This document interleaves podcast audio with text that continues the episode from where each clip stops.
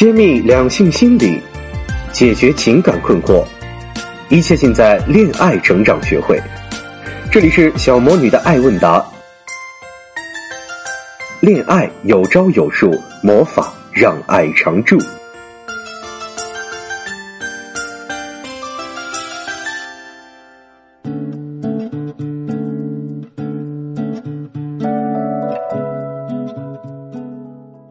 大家好，我是恋爱成长学会的助理小帅帅。今天的第一个问题是：小魔女姐姐你好，很喜欢你，我已经添加小助理微信，请抽中我。我今年马上毕业了，九五年，九八五理科生，一米七二身高，长相七八分吧。男友大我十二岁，一米八三，以前是飞行员，现在自己开公司做与航空有关生意，家里条件很好，相处一年半。目前处在冷战、分手、待挽回阶段吧。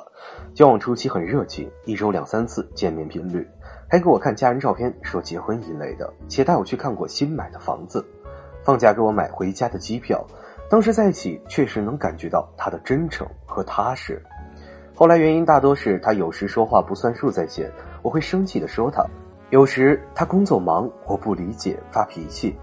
开始他还会解释哄我，后来慢慢的恶性循环，我生气。他沉默，我便更生气，导致最终无法有效沟通，陷入我说什么他都不太回复的状态。八号他生日，我亲手制作了贺卡，写了很长一封信，表达了过去的美好以及现在不好的状态，还有我很爱他，希望他有所改变。但是他只是回复了我太感动了之外，还是一天只说了一句话，两三个月都不见面，直到现在我说到啪啪啪的事情才会回复。觉得自己见的都要沦为炮友了，我很迷茫。他以前的承诺规划是认真的，还是只是为了让我和他啪啪啪才说的呢？有时候觉得他成熟稳重，但是想想又觉得他有点花花公子的感觉。除了喜欢飞机、车、房，就是性。有时候也觉得自己是他的玩物。我之前也说过去看展、电影什么其他活动，但是这些都好像没有开房更有吸引力。难道真的是他太有城府了，蒙蔽了我的双眼，还是我自身的原因？求小魔女姐姐指明真相，真的太痛苦了。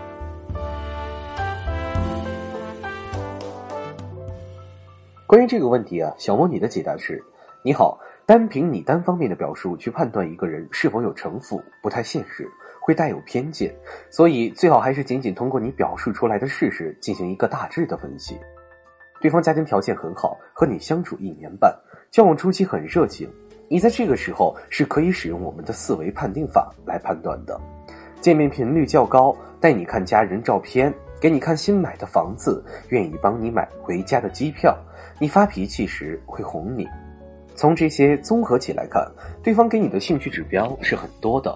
从时间、情感、金钱、情绪维度来看，都有不少的投资。总的来说，可以打高分了。然而到了后期，对方却没有那么上心了。虽说对方有说话不算数的恶劣行径，但多多少少和你应对他的方式也有关系。第一，你发脾气的频率和程度是否超过了你的价值？七八分的长相很高了，基本上可以去当明星艺人了。如果你确实有这样的价值，哪怕脾气坏一点，若对方价值没有那么高，家庭条件没有那么好的话，对方对你的容忍度是会高很多的。不过，如果七八分只是你主观的分值判断，那么一米八三的个子，颜值不太差，家里条件很好的地方，对你的容忍度一定不会如你想象中的那么高。所以从这个角度来看，你需要做的事情就是先客观判断自己的价值是否撑得住自己的坏脾气，在对方解释后还不依不饶，哄也要哄个大半天，是不是作过了头？第二，女人对婚姻抱有期待，同样的，男人也有期待。比如，他们也想有个如花似玉且温婉可人的妻子，哪怕妻子偶尔有点小脾气，但总的来说，家庭生活非常美满，多好啊！不过，如今你们仅仅是恋爱关系，你的脾气就已经让他吃不消了，这会让他预想到婚后生活。如果以后为了家庭打拼，结果还要天天给你解释，天天要哄你，那得多累啊！那还不如一个人过来的自在。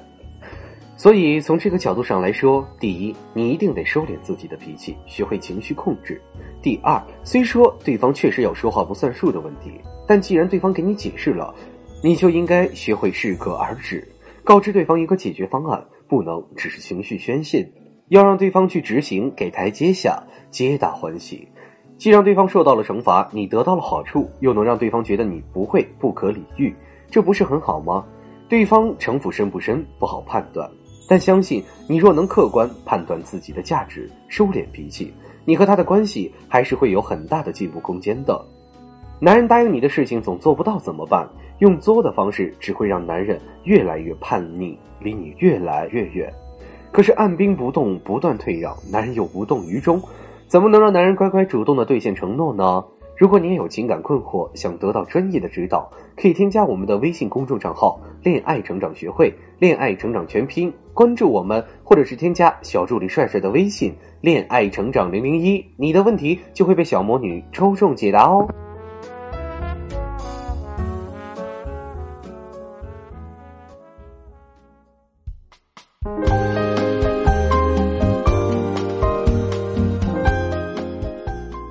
好了，我们来看看今天的第二个问题。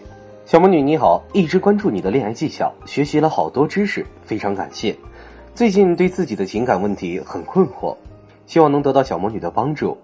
我和她工作、教育背景相似，她颜值五分，我七分吧。我俩都是离异，我是二零一三年离婚的，中间约会过其他人。她呢是二零一六年秋离婚，我们在网上认识，见面第十次上床，然后她很冷淡。现在明白，他只是为了性和我短暂交往，但自己心里还是欣赏、喜欢他。朋友们都劝了我忘了他，但我总感觉是否他还在离婚恢复期，心态没有调整好。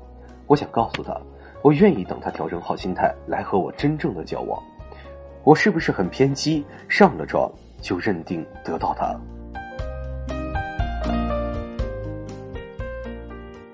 关于这个问题，小魔女的解答是：你好。其实你现在的想法并不是很偏激，只不过这种需求在现在这样的社会环境中未必能够实现罢了。虽然这样表达有点过激，但是结了婚都有离异的可能性，怎么有可能单靠上了床就能认定得到对方呢？所以你可以保有现在这样的愿望和需求，但不要过于期待能够成功。回到你们的问题，你们见面第十次上床，这样的表述其实是没有问题。不过重点在于，见面十次并不是用判断对方兴趣指标和对你投资程度的参考数据罢了，因为见面次数不能代表对方就是喜欢你了。如果见面次数可以作为参考的话，那么你身边多年的老交情或者一些同事都可以算是喜欢你了。所以，什么时候才是上床的最好时机呢？要如何判断呢？这里不得不提及我们的提供的四维判定法。要判断你从四个角度去判断对方是否对你喜欢，兴趣指标有多少。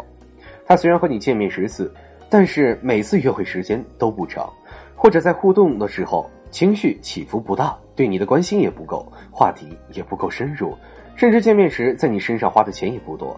那此人无论是在时间、金钱、精力和情感上都没有给你投入太多。如果是这种情况，同意和他发生关系。并不是一个很明智的行为。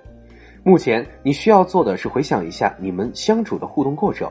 无论如何，见面十次，如果投资力度不大，都不足以让你以身相许的。你完全可以把这个进度放缓，给自己更长的时间去观察。至于对方是否还在离婚恢复期，你没有提供更多的细节让我用来判断。但对方确实是在上床以后对你冷淡了，这说明对方已经没有继续对你进行投资的想法了。说白了。你给他给的早了，所以你目前要做的，并不只是发出愿意等待对方的信号去感动他，因为你本来就已经把筹码用光了，还要继续弱化自己的框架，那只有被动挨打的份儿了。